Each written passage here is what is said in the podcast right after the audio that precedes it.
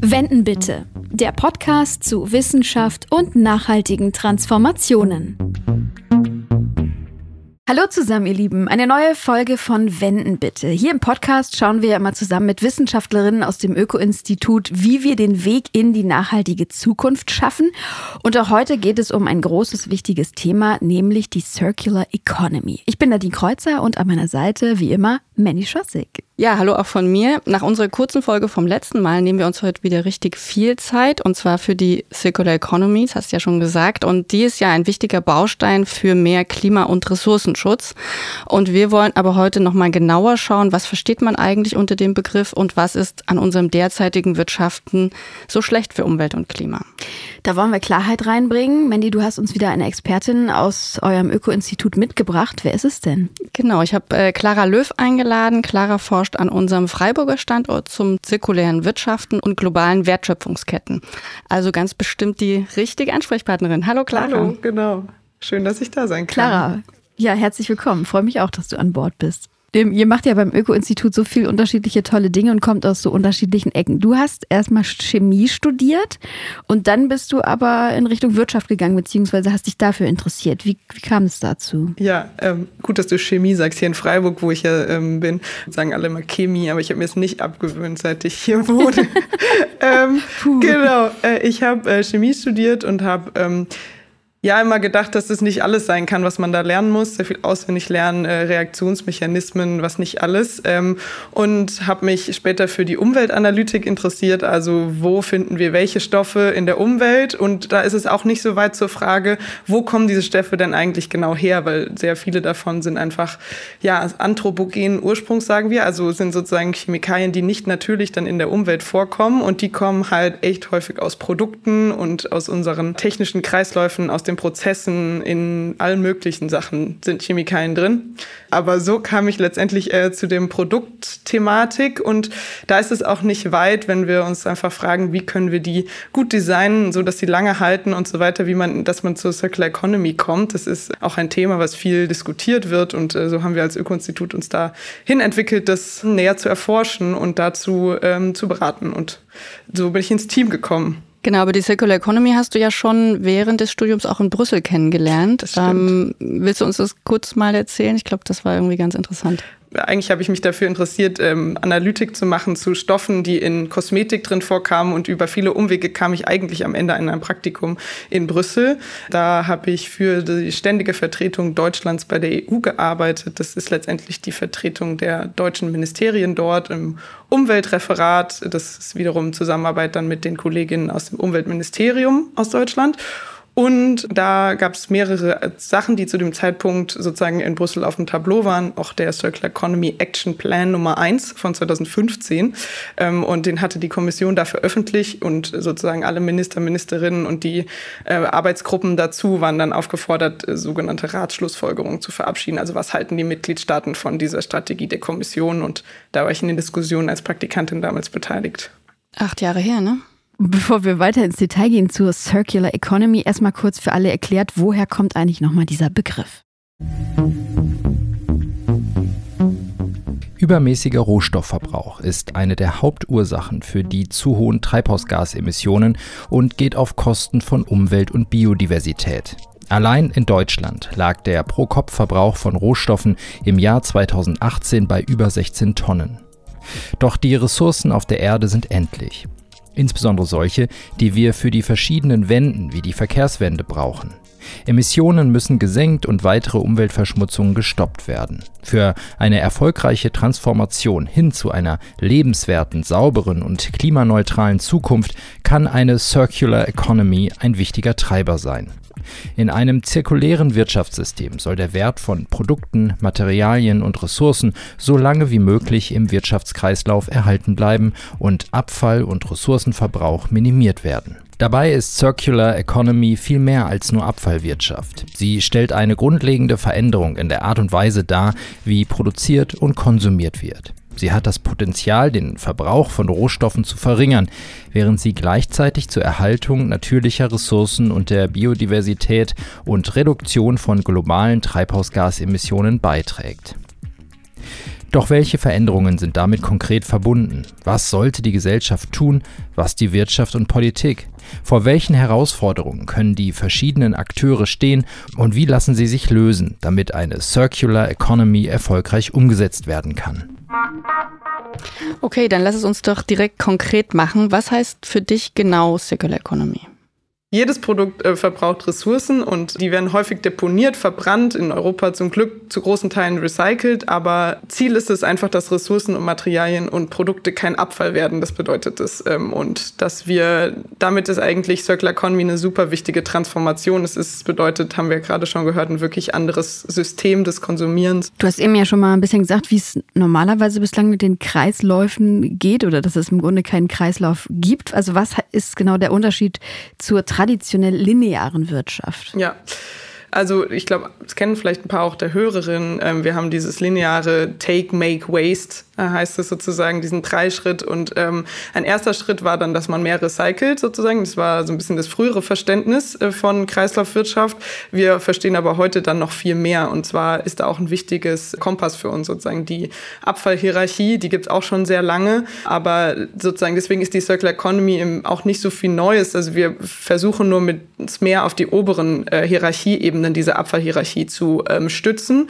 Und das sind eben die Vermeidung und die Wiederverwendung. Und ähm, deswegen, das muss man einfach mehr in den Blick nehmen. Und wir hoffen, dass wir damit nicht nur Kreisläufe dann schließen, sondern auch verlangsamen zum Beispiel können.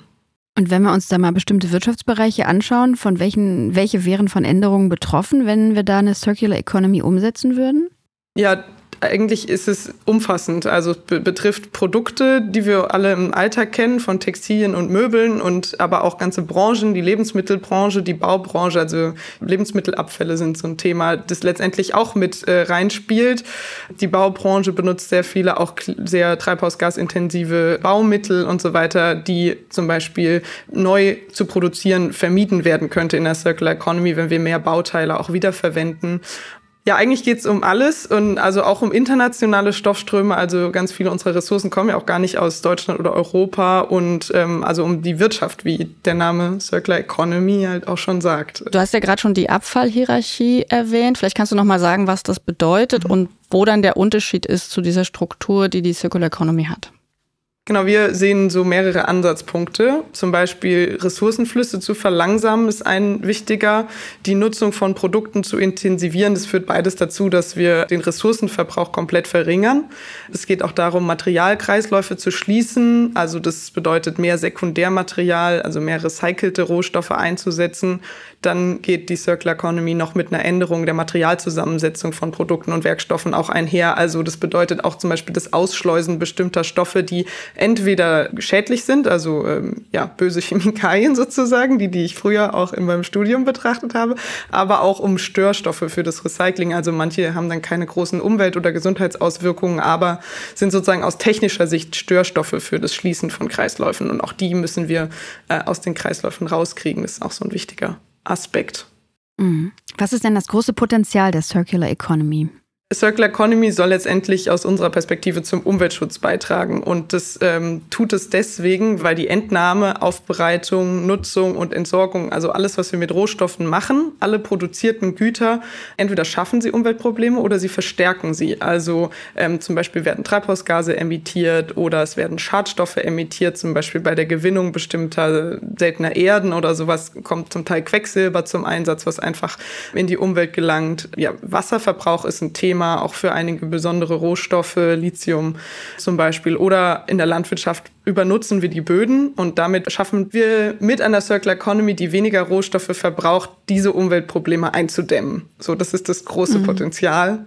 In Deutschland sind halt zum Beispiel 40 Prozent der Treibhausgasemissionen ähm, auf die Entnahme und die erste Verwertungsstufe von Rohstoffen dann zurückzuführen. Das sagt das Umweltbundesamt und da ist ja schon ein großer Batzen, wo wir auch, wenn wir treibhausgasneutral oder klimaneutral werden wollen, was machen müssen, ja, da runterzukommen von ja. diesen Emissionen. Okay, 40 Prozent weniger Treibhausgase durch Circular Economy. Du hast ja die anderen Problemfelder angesprochen. Was gewinnen wir da, wenn wir äh, zirkulär wirtschaften? Hast du da auch noch mal ein paar Zahlen für uns? Ja, also wir haben ja eine Studie gemacht, in der wir das noch mal genauer untersucht haben. Die hieß Modell Deutschland Studie mit dem Fraunhofer ISI und äh, der FU Berlin für den WWF und da haben wir das Ganze berechnet. Da haben wir sozusagen mit den Bereichen, die wir uns angeguckt haben, haben ungefähr ein Potenzial von 26 Prozent, also nicht die 40, nicht alles, was das Umweltbundesamt sagt, was dann den Rohstoffen zugesprochen werden kann, konnten wir da jetzt äh, sozusagen bestätigen, aber das liegt auch ein bisschen an dem methodischen oder aus dem Blickwinkel, den wir gewählt haben. Also 26 Prozent äh, könnten wir dann äh, in 2045 an Treibhausgasen einsparen. Wir könnten auch ähm, ja den Rohstoffverbrauch wirklich einsparen. Also das berechnet man in sogenannten Ressourcenäquivalenten. Das wären ungefähr minus 27 Prozent in 2045. Also im Vergleich zu heute ist es dann sogar noch mehr. Also ne, wenn wir nicht innerhalb von 45 ein weiter so Szenario vergleichen und eins mit der Circular Economy, sondern das zu heute betrachten, dann könnten wir so 44 Prozent einsparen. Also das ist auf jeden Fall sehr wichtig, aber dazu müssen halt auch viele Leute ihren Lebensstil ändern. Und es gibt aber auch ja noch weitere Vorteile, die dann eher für die Gesellschaft noch zusätzlich sind, außer den Umweltbeispielen. Das sind zum Beispiel die Tatsache, dass wir wichtige Rohstoffe ja importieren und ähm, dass wenn wir weniger davon brauchen oder sie aus dem Recycling zur Verfügung stellen können, dann ja, sind wir weniger abhängig von Importen von Rohstoffen. Wir verbrauchen auch für die ganze Verarbeitung von Rohstoffen relativ viel Energie und wir können sozusagen mit einer Circular Economy auch diesen Energieverbrauch senken, was eine gute Botschaft ist, weil ja erneuerbare Energie und Wasserstoff knappe Ressourcen sind, haben sich ja andere KollegInnen schon erzählt hier im Podcast. Und damit würde auch zum Beispiel eine Circular Economy helfen, eine Energiekrise zu vermeiden, einfach weil Energie, weniger Energie gebraucht wird. Und äh, wir vermeiden einfach wirklich auch Kosten, weil die Umweltkatastrophen, die halt zum Teil mit diesen schon vorhin genannten Umweltproblemen einhergehen, einfach gesellschaftliche Kosten verursachen. Und ähm, die müssen wir dann nicht zahlen, wenn wir sie sozusagen vermeiden und wenn wir eine Circular Economy einführen. Und sag mal, äh, dieser Begriff Circular Economy, der wird ja schon ziemlich inflationär benutzt eigentlich. Ne? Also das ist so eine Art Buzzword geworden für eine bessere Wirtschaft. Wie siehst du das? Ist das ein Hype oder ist das eine echte Veränderung? Ja, da hast du recht. Also der Begriff ist ein bisschen Buzzword gewesen lange. Ähm, wie gesagt, dieses Thema Abfallvermeidung zum Beispiel aus der Abfallhierarchie, das hatten wir auch schon vor lange als Thema. Also von daher war es dann eigentlich in dem Moment gar nichts Neues, ist jetzt sozusagen aber ein wichtiger Begriff und deswegen möchte ich vorschlagen, das als Wende zu verstehen oder das ist einfach, ja, neben den anderen großen Wänden eine, wo wir über Rohstoffe, Rohstoffwende sprechen und äh, das ist auf jeden Fall ein Strukturwandelthema und kein Hype in dem Sinne, als dass, dass es einfach man ja drüber wegsehen kann, sondern eigentlich müssen daraus ein Strukturwandel entstehen. Dann passt das doch perfekt zu unserem Podcast. Wenden bitte. Die Rohstoffwende, die wir jetzt heute mit dir besprechen. Ihr habt zuletzt eine sehr ausführliche Studie für den WWF Deutschland erarbeitet. Die zeigte den Weg einer Circular Economy und ihr nennt es sogar Modell Deutschland. Was steckt dahinter? Kannst du uns das ein bisschen näher erklären? Ja, genau. Das ist die Studie, aus der gerade schon die Zahlen auch kamen, die ich äh, genannt hatte. Es gab eine Studie, die hieß auch schon mal Modell Deutschland in 2009. Ich glaube auch, ähm, wo sozusagen in einer ähnlichen Konstellation an Partnern schon mal darüber gesprochen wurde, ähm, wie könnte ähm, Klimaschutz dann aussehen in der Zukunft. Und ähm, das war damals eine wichtige Studie und wir haben als wir gesehen haben, was wir dort ähm, machen sollen für den WWF in dieser Studie, gemerkt, dass es eine ähnlich wichtige Studie sein könnte. Und ähm, der WWF hatte das ähm, auch, auch so gesehen und ähm, deshalb diese Analogie des Titels zu dieser damaligen Studie. Und äh, in der Studie habt ihr das ja dann auch auf Sektoren runtergebrochen. Das ist gerade schon ganz kurz angerissen, aber vielleicht kannst du es hier noch mal ein bisschen vertiefen in den Sektoren. Welche Instrumente sind denn da dann wo nötig und mhm. äh, ja, wie kann man dann dazu kommen, dass man die Rohstoffe und Treibhausgasemissionen auch einspart?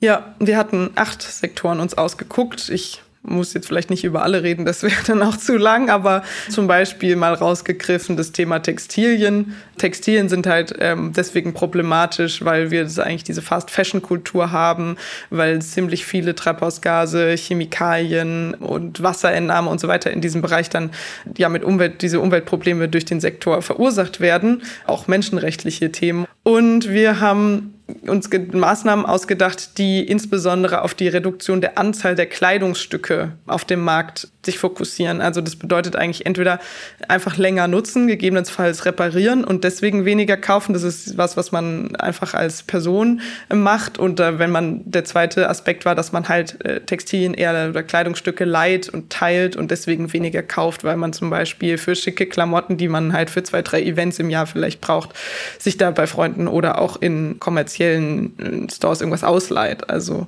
äh, man braucht ja nicht jeder seine zwei, drei Kleider so im Schrank hängen zu haben. Das sind die Maßnahmen. Ja, andere Bereiche, die wir angeguckt haben, sind zum Beispiel die Fahrzeuge. Hier sind die spannenden Maßnahmen tatsächlich äh, öffentlicher Personennahverkehr, Carsharing, also letztendlich die Reduktion des Individualverkehrs. Auch die Pkw-Größe spielt ein Thema, kann man sich ja vorstellen. Je größer das Auto, desto mehr Rohstoffe darin braucht man das. Ähm, ist dann eine Maßnahme gewesen, in der wir uns angeguckt haben, wie wäre es, wenn die Autos eher kleiner wären. Und wenn Fahrzeuge einfach länger genutzt werden, weil man sie zum Beispiel auch wieder be besser reparieren kann. Software-Updates sind heute ja auch ein wichtiges Thema oder weil die Batterie dann auch weiter benutzt und oder recycelt werden kann. Das war sowas, was wir uns in dem Bereich angeguckt haben.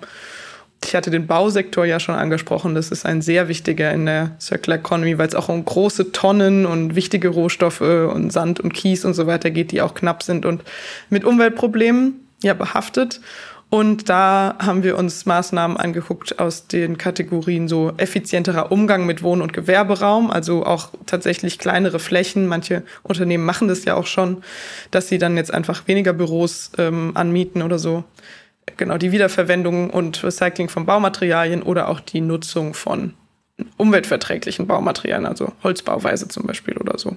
Das waren die Maßnahmen so. Genau, also wenn du jetzt schon die Maßnahmen angesprochen hast, dann wollen wir auch nochmal nach der Umsetzung fragen. Also wie würde das dann optimalerweise laufen? Was muss passieren? Wir haben wirklich in jedem Bereich uns genau angeguckt, was man machen müsste, welche politischen Optionen es gibt. Es gibt auch dann übergreifende, das heißt dann für mehrere Bereiche wichtige politische äh, Strategien und Instrumente und aber insbesondere braucht es einfach eine große Portion politischen Willen und eine Initiative zu ergreifen.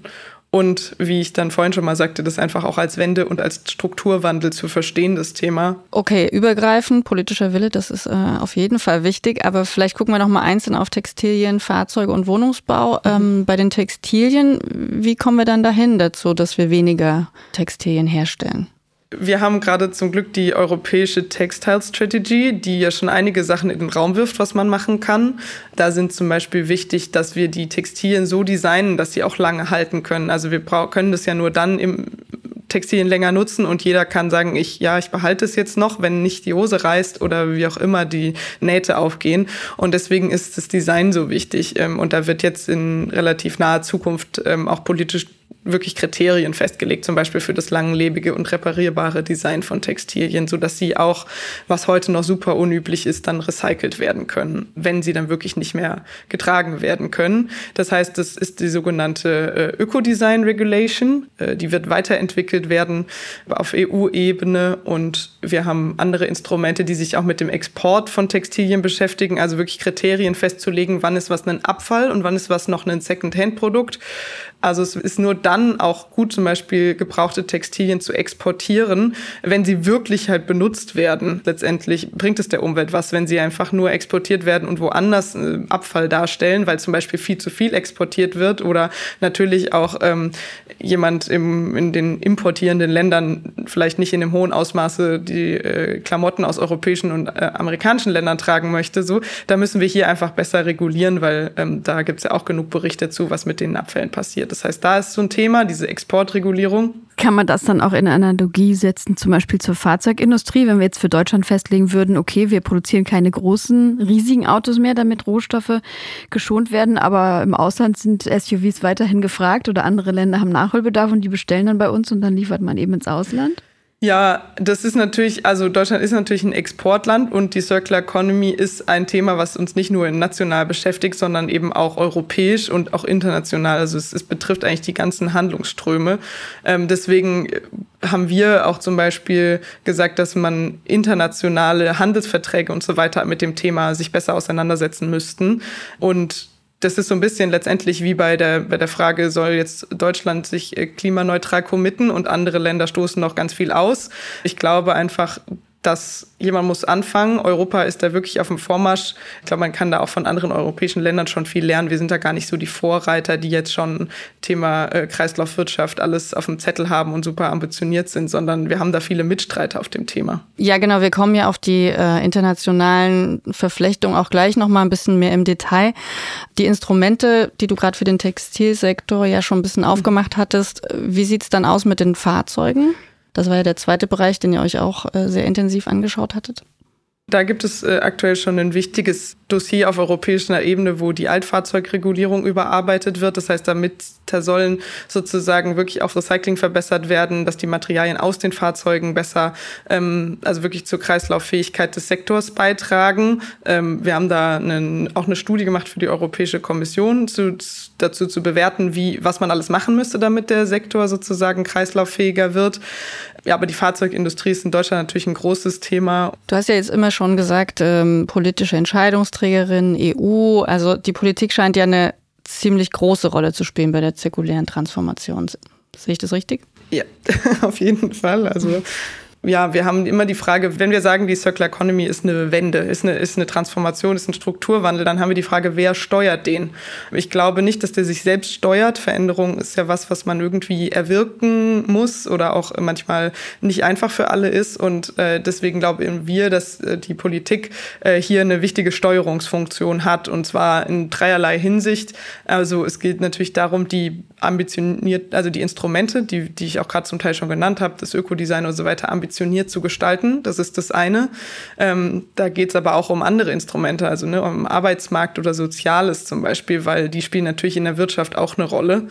Das muss man zusammendenken, das heißt sozusagen die wirklich konkreten Politiken machen. Der nächste Punkt auf unserer Liste wäre dafür auch für Akzeptanz zu werben, also äh, in der Bevölkerung, aber natürlich auch bei politischen Entscheidungsträgerinnen und Trägern. Und ähm, dazu, das ist der dritte Punkt, muss man natürlich eine Debatte in der Gesellschaft auch irgendwie führen, wenn man einfach ähm, unserer Meinung nach sagt, ja, der Konsum kann so weitergehen wie bisher. Wir, wir bleiben irgendwie bei bisschen Recycling und ansonsten haben wir überwiegend lineare Wirtschaften. Dann muss man einfach feststellen, dass wir dann nicht zu diesen großen Einsparpotenzialen von CO2 oder äh, Ressourcen oder sowas kommen, die ich vorhin genannt hatte. Also das bedeutet schon, was zu ändern. Und dazu muss man halt mit den Menschen auch kommunizieren und eine gesellschaftliche Debatte darüber führen, wozu wir ja zum Glück einen Beitrag leisten jetzt. Das tun wir, aber die ganzen schönen Maßnahmen, die du gerade aufgezählt hast, so einfach ist es ja offenbar nicht. Also warum haben wir eigentlich noch keine Circular Economy? Was sind denn die Probleme? Warum greift das nicht Hand in Hand? Das, das wirtschaftspolitische System, was wir da aktuell noch haben, ist ja so ein bisschen aus dem letzten Jahrtausend, muss man fast sagen. Ne? Wir haben eigentlich äh, aufgrund auch vielleicht äh, Themen, die dringender waren in den letzten Jahren, aber immer äh, sozusagen oder die Wirtschaftspolitik nicht weiterentwickelt ähm, in eine Richtung, in der wir eine sozial-ökologische Transformation ähm, dann auch auf Wirtschaftsebene führen, was das eigentlich bedeuten würde. Und ähm, ich glaube, da ist jetzt im Moment Musik in, sozusagen in der Kiste. Oh, ich weiß gar nicht, welches Welches Stück gerade gespielt wird? da ist äh, Musik drin, sagt man.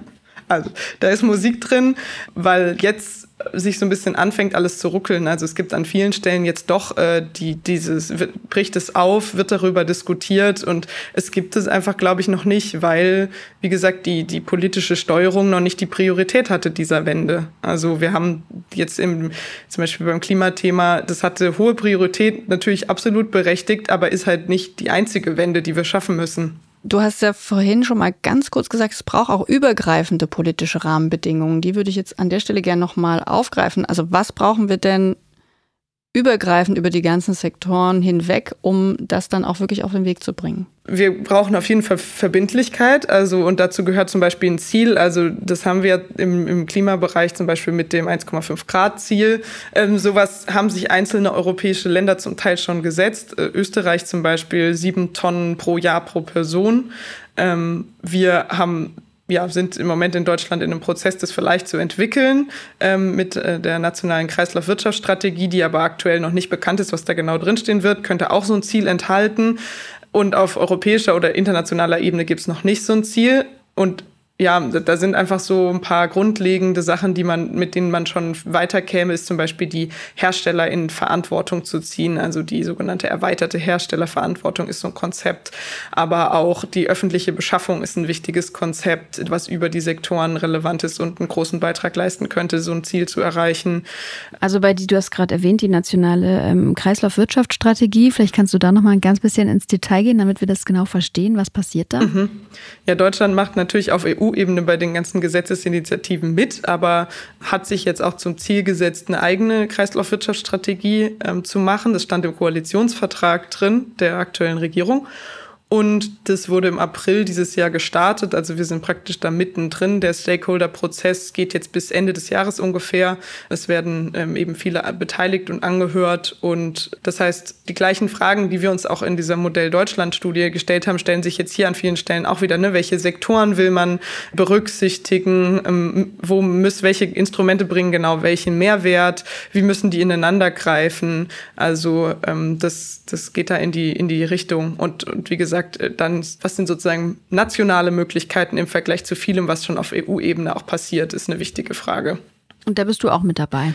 Ja, also genau mit Kolleginnen und Kollegen natürlich, aber wir äh, beraten das Umweltbundesamt und auch das Umweltministerium zu den Inhalten dieser Strategie und zu den Instrumenten und eben auch zu den Potenzialen einzelner Instrumente, wie die genau ausgestaltet sein könnten und was die Stakeholder genau dazu beitragen können auch. Jetzt leben wir ja in einer sehr globalisierten Welt und da macht es durchaus Sinn, auch mal über die Grenzen hinwegzuschauen. Du hast das eben auch schon kurz angesprochen. Und auf EU-Ebene gibt es ja den Circular Economy Action Plan. Das sind immer so schöne Begrifflichkeiten. was, was kann der denn leisten?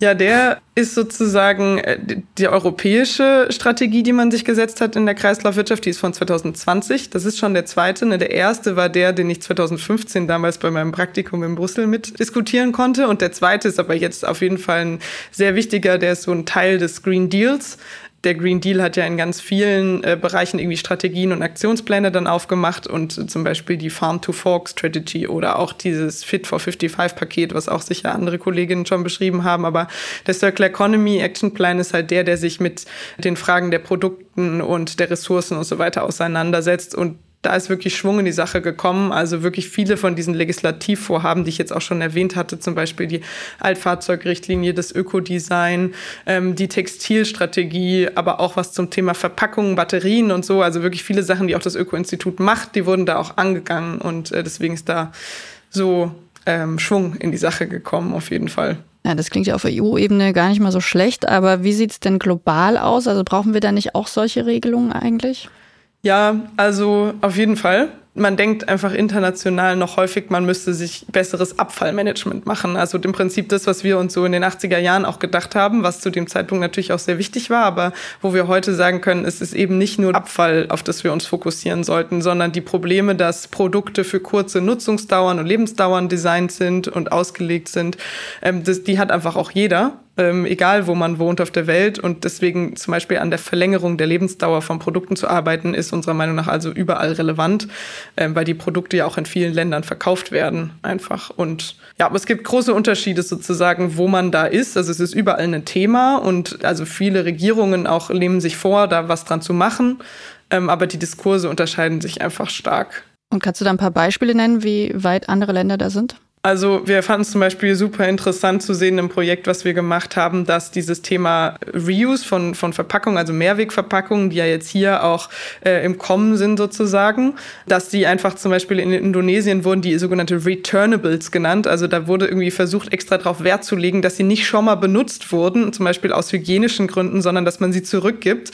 Ähm, und das ist, war eher so ein Lifestyle, wie dieses Mehrwegsystem da operiert hat, ähm, als den ökologischen Benefit zum Beispiel in den Vordergrund Vordergrund zu stellen, obwohl der natürlich da ist. Und wir haben auch ganz viel über Begriffe diskutiert, Upcycling, Downcycling, Recycling, Advanced Recycling. Da ist einfach noch kein einheitliches Verständnis dann zum Beispiel da. Also ob Upcycling jetzt bedeutet, dass vorher erst was Abfall war oder nicht. Oder dafür gibt es sowieso auch bei uns keine großartige Diskussion, aber auch über Downcycling und Advanced Recycling und so weiter. Da ist einfach, weiß man letztendlich einfach immer gar nicht, worüber man redet. Und ähm, es werden auf jeden Fall super viele Anstrengungen unternommen, aber äh, auch jetzt bei diesem Global Plastic Treaty, der verhandelt wird und es braucht aber noch sehr viel auch Erklärung und Unterstützung und ähm, deswegen sind wir auf jeden Fall auch weiterhin dabei, in internationalen Projekten da die Welten so ein bisschen zu connecten.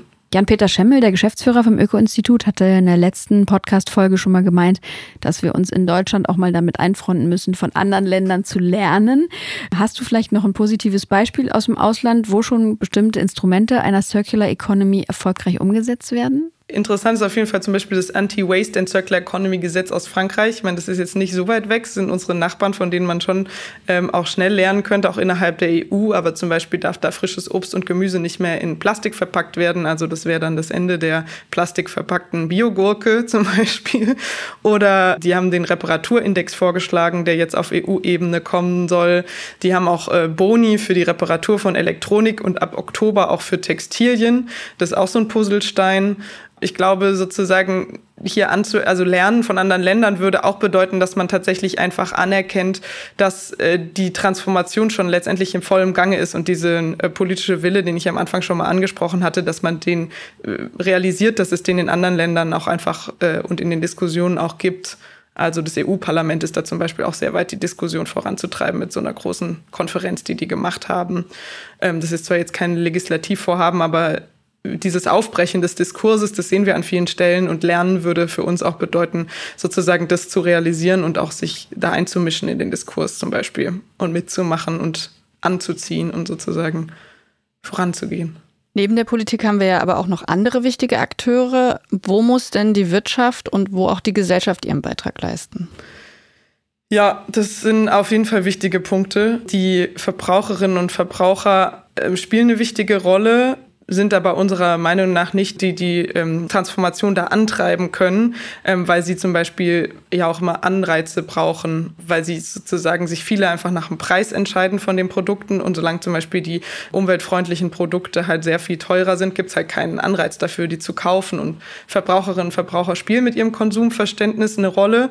Und deswegen ähm, sozusagen gilt es auch daran, zum Beispiel ja, Debatten darüber zu führen, auch gerne mit, mit ganz verschiedenen ähm, Allianzen oder so darüber, wie äh, sollte sich der Konsum einfach ändern. Dazu gehört später auch, das ist sicher nicht der erste Schritt, aber ne, die Bereitschaft, zum Beispiel weniger Kleider oder Kleidungsstücke in seinem Schrank zu haben ähm, oder sowas. Also das ist einfach, glaube ich, was, was man anerkennt, dass das sozusagen die Konsequenz davon ist und dass, dass sich da mehr auch mit starken Beispielen voransetzen sozusagen und auch äh, Geschäftsmodelle nutzen, die es zum Beispiel auf dem Markt gibt für das Leihen oder Teilen oder auch Nachbarschaftshilfe. Und die Wirtschaft dann? Ja, die Wirtschaft. Ähm, die spielt natürlich auch eine super wichtige Rolle. Und da ja, gibt es so ein paar Mythen also, oder auch ja, Vorurteile, dass zum Beispiel so eine Art der Transformation, die ich jetzt auch in Teilen dann beschrieben habe, natürlich negative Folgen hätte. Wir haben uns das in der Modell Deutschland-Studie auch an, angeguckt und festgestellt, dass man sozusagen die Auswirkungen dann ja pro Branche betrachten muss. Also es gibt einfach Branchen, die haben hohe Umweltauswirkungen, die verbrauchen sehr viele Ressourcen, wenn wir sozusagen nicht in denen Arbeitsplätze verlieren und Bruttowertschöpfung zum Beispiel, dann ändert sich auch nicht. Dann können wir die Potenziale, die die Circular Economy auf der Umweltseite hat, auch einfach nicht realisieren. Aber gleichzeitig gibt es einfach auch Bereiche, ähm, die davon profitieren, zum Beispiel die Sekundärrohstoffwirtschaft oder der Handel, also in unverpackt Läden, wenn wir die Verpackungen sozusagen dann einsparen, dann braucht es auch zum Beispiel mehr Personal. Und deswegen haben wir auch noch sozusagen einen anderen Aspekt. In der Studie hat sozusagen die, die Modellierung auch ähm, noch gezeigt, dass wir letztendlich in der Circular Economy geringere Ausgaben hätten und dass wenn wir dieses Einkommen, was dann da eingesperrt bzw. frei wird, dann noch anders verteilen, zum Beispiel in Bereiche mit geringerer Umweltintensität, also noch so Bereiche, die davon profitieren könnten, wären einfach ähm, der Gesundheitssektor, der Kultursektor, der Bildungssektor, also solche, die dann nicht die hohen Umweltauswirkungen haben. Und wenn wir das berücksichtigen, haben wir in unserer Modellierung eben sogar einen Anstieg der ähm, Bruttowertschöpfung dann festgestellt. Also sozusagen dieses Argument, die, die Wirtschaft hat nichts davon, ähm, ist konnten wir da so ein bisschen entkräften. Es ist aber einfach so, dass es einen Wandel bedeutet, also und dass man sich auf den auch vorbereiten muss. Und ich glaube, da geht es auch wieder ähm, darum, mit den Unternehmen zusammen diesen Wandel zu fragen, ne, wie gestalten wir den? Und da haben die ihre Rolle, sich einzubringen. Und Option ist zum Beispiel auch darüber nachzudenken, welche Unternehmensform habe ich als Unternehmen? Eines, in dem äh, Profite sozusagen als Boni ausgezahlt werden oder eines, wo Profite auch in das Unternehmen wieder reinvestiert werden und so weiter. Also da gibt's auch eine ganze Seitendebatte dazu, wie ein Unternehmen der Zukunft in der Circular Economy dann aussehen könnte. Und das können sich sicher Unternehmen auch überlegen und da ihren Beitrag leisten und sich dafür einsetzen. Also kann man sagen, am Ende läuft dann alles aufs Thema Suffizienz heraus. Also die Idee weniger ist letztlich mehr und dass wir uns von einem immer mehr an materiellem Konsum tatsächlich dann verabschieden müssen. Ja, also das ist auf, wir müssen die Rolle der Suffizienz auf jeden Fall äh, akzeptieren und stärken. Also bisher haben wir einfach sehr viel über Effizienzsteigerung und Technologieeinsatz und wissenschaftliche Erkenntnisse versucht, irgendwie weiterzukommen in der Gesellschaft und ähm, konnten aber sehen, dass wir die ökonomische Aktivität und die Ressourcennutzung nicht entkoppeln konnten, also mit diesen Strategien alleine. Also deswegen gebe ich dir auf jeden Fall recht. Ähm, das muss an Relevanz gewinnen des Themas, aber das ist auch so ein bisschen äh, schwierig darüber zu diskutieren, auch so ein bisschen manchen Debatten oder manchen Kreisen auch verbranntes Thema. Ohne die Suffizienz geht es unserer Meinung nach nicht. Und das heißt aber nicht sofort, dass das nicht mit Wirtschaftlichkeit vereinbar ist oder sowas, sondern ich glaube, auch da äh, muss man sich klar werden darüber, dass es zum Beispiel eine Neuorientierung von Unternehmenszielen und Praktiken bedeutet. Also letztendlich eine Umdenken im unternehmerischen Handeln. Also äh, zum Beispiel die Retouren oder Überproduktion sind da nur ein kleiner Baustein, sondern es geht einfach auch darum, sich um das Wohlbefinden der Mitarbeitenden zu kümmern oder um Innovationen bezüglich Langlebigkeit zu treffen und so weiter.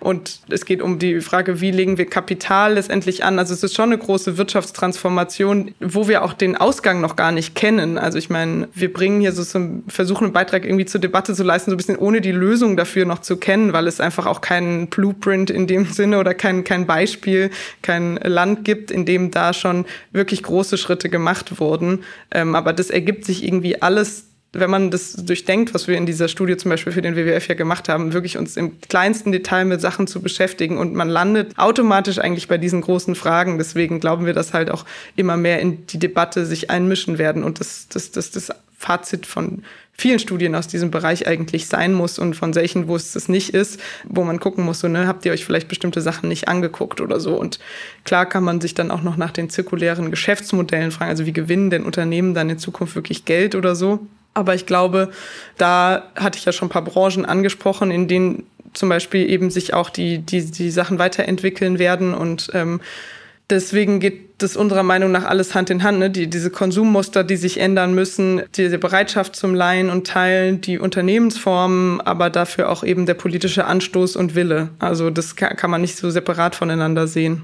Und bei all den Herausforderungen, die wir jetzt ja äh, diskutiert haben, vielleicht kannst du es nochmal zusammenfassen. Warum ist denn die Circular Economy für Unternehmen, VerbraucherInnen und die Gesellschaft dann insgesamt erstrebenswert? Ja, hohe Ressourcenverbräuche in Deutschland verschärfen einfach die Umweltprobleme, aber auch andere Probleme, menschenrechtliche Risiken, Gesundheit, äh, psychische Probleme. Und ein weiter so ist sozusagen eigentlich nicht denkbar. Und da ist unserer Meinung nach die Circular Economy sozusagen ein Ausweg. Also wir haben auch viele Instrumente, wir haben viele Maßnahmen, mit denen was machen kann. Man wir haben davon die Potenziale untersucht und die Circular Economy ist erstrebenswert, weil sie letztendlich einen Lösungsansatz dafür bietet ähm, und auch noch einen Beitrag zum Klimaschutz leistet. Und der gesellschaftliche Nutzen der Circular Economy ist einfach höher als die damit einhergehenden Kosten. Also klar, auf individueller Ebene können Kosten auch mal höher sein, aber wir bezahlen zum Beispiel Sachen wie Abfallgebühren und so weiter, mit denen oder Steuern, mit denen im Prinzip die Umweltprobleme und, und die Bewältigung davon aktuell bezahlt werden. Und wenn wir uns auf diese Gesamtrechnung angucken, dann ist es sozusagen, gibt es weniger Kosten, auch die Folgen der Umweltprobleme letztendlich zu ähm, bezahlen. Und ja, in meiner äh, Vorstellung blicken wir einfach mit der Circular Economy auf eine lebenswertere und gesundere und gemeinschaftlichere Zukunft. Und deswegen freue ich mich auf so Sachen, wenn wir sagen, ähm, wir haben irgendwie, mein Hab und Gut geht nicht mehr kaputt. Du bist ja mit deiner Beraterfunktion in Gremien, hast du uns ja gesagt. Und da wünscht man sich natürlich auch, dass es vorangeht. Wenn du jetzt Kanzlerin wärst. Wir kommen zur letzten, alles entscheidenden Frage, Clara. Ähm, wenn du Bundeskanzlerin wärst, was würdest du als erstes umsetzen, damit das hier bei der Circular Economy mal richtig losgeht? Also ganz konkret, ja. sitzt am Schreibtisch und das, was wäre bei dir ganz oben auf der Tagesordnung? Da weiß ich äh, sogar auch eine ganz äh, wichtige Sache, die wir bräuchten, nämlich ähm, das wäre sowas wie ein äh, Gesetz, was verbindlich die Ressourcenreduktion äh, sich vornimmt. Also das hat das Klimaschutzgesetz zumindest in der Version, die 2021 dann gegolten hat, ne, bevor wir jetzt Änderungen gehabt hatten, aber so gemacht, dass sie eben diese Ziele ganz verbindlich oben hingestellt hat und dann gesagt hat, jede Ressort ist dafür verantwortlich, diese Ziele zu erreichen in seinem Bereich. Und ähm, sowas wäre für das Ressourcenschutzgesetz zum Beispiel auch denkbar, dass man eben sagt, man hat ein großes Ziel, äh, man hat Teilziele, äh, die sich einzelne Sektoren oder Ministerien erfüllen müssen und das würde unserer Einschätzung nach dazu führen, dass die politischen Instrumente, die ich auch genannt habe, die es auch zum großen Teil dann schon gibt, aber auch ambitionierter werden, weil eben diese Verbindlichkeit besteht, dass eine Ressourcenreduktion durch diese Instrumente dann erfolgen soll. Oder dass, dass man das sicherstellt, dass sie das auch wirklich tun, weil nur dann gibt es den Umweltimpact.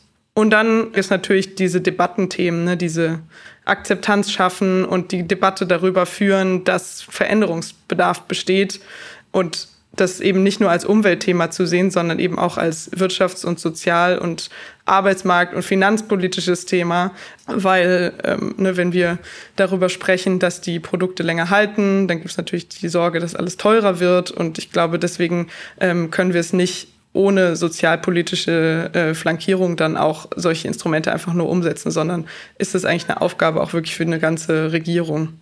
Ja, keine ganz kleine Aufgabe. Vielen Dank, Clara. Ich wähle dich. Vielen Dank äh, für das Programm an die Bundesregierung. Ja, ganz lieben Dank. Das war sehr informativ in der Hoffnung, dass diese Wende dann tatsächlich vorankommt. Aber wenn man sich noch weiter informieren will, wo kann man denn da noch mal weiterlesen oder was anschauen? anschauen kann man sich, glaube ich, viele Sachen. Unsere Studie zum Beispiel, die ich jetzt schon ein paar Mal erwähnt habe, ist super lang. Ähm, ob man die lesen will, weiß ich nicht. Ich hatte ein Buch, was mich damals sehr begeistert hat, zu, zu dem Thema überhaupt zu arbeiten. Und ich glaube, das ist auch so ein bisschen was, ne, bevor wir immer alle lange wissenschaftliche Abhandlungen lesen, über die man sich natürlich ausreichend am Öko-Institut informieren kann. Aber also ich möchte sozusagen nochmal für, für tatsächlich einen Roman äh, plädieren, sozusagen neben den ganzen Ausarbeitungen. Äh, den hat äh, eine ja, Partnerin vom Öko-Institut äh, geschrieben vieles um Mido, mit denen arbeiten Kolleginnen von mir schon super lange zusammen. Und das hat mich ähm, zum Nachdenken angeregt, was mit den Sachen einfach passiert, wenn wir sie wegwerfen. Das Buch heißt äh, Mit der Wut einer Mutter und ähm, war so ein bisschen tatsächlich auch mein Einstieg in das Thema und ähm, hat mich begeistert. Von daher äh, gerne sozusagen auch solche, so eine Empfehlung mal an der Stelle. Dankeschön. Ja, danke dir. Und auch überhaupt danke äh, für den ganzen Überblick und Einblick, den du uns zum Thema gegeben hast. Danke dir, Clara. Hat Spaß gemacht. Vielen Dank.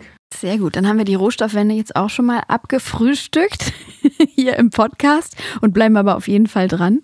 Genau, und wir bleiben ja auch bei anderen Themen äh, immer dran. In unserer ersten Folge haben wir über Wasserstoff gesprochen. Nadine, äh, zwei Jahre ist das jetzt ja, schon Wahnsinn. fast her. Da hat sich auch einiges getan, ne? Genau, da hat sich einiges getan und deshalb habe ich gedacht, wir laden uns nochmal einen Kollegen aus dem Öko-Institut ein fürs nächste Mal und äh, der wird uns dann updaten zu den ganzen Themen Markthochlauf von Wasserstoff, Wasserstoff aus dem Ausland, die nachhaltige Herstellung und ich bin schon gespannt. Ich auch und ihr hoffentlich auch. Und äh, wenn ihr sagt, ach, ich liebe euren Podcast, dann lasst uns ganz viele Sternchen da. Da gibt es auch ein virtuelles Küsschen. von dir, Nadine? Von mir und von dir und von Clara auch, ne Clara? Na klar. Na klar. Und ähm, freuen wir uns sehr drüber und auch weiterhin natürlich über euer Interesse an diesen spannenden Themen, diese ganzen Wänden, die wir hier besprechen. Und bis dahin sagen wir Tschüss, gehabt euch wohl, lasst es euch gut gehen und bis ganz bald. Bis nächstes Mal. Tschüss. Tschüss. Wenden bitte. Der Podcast zu Wissenschaft und nachhaltigen Transformationen.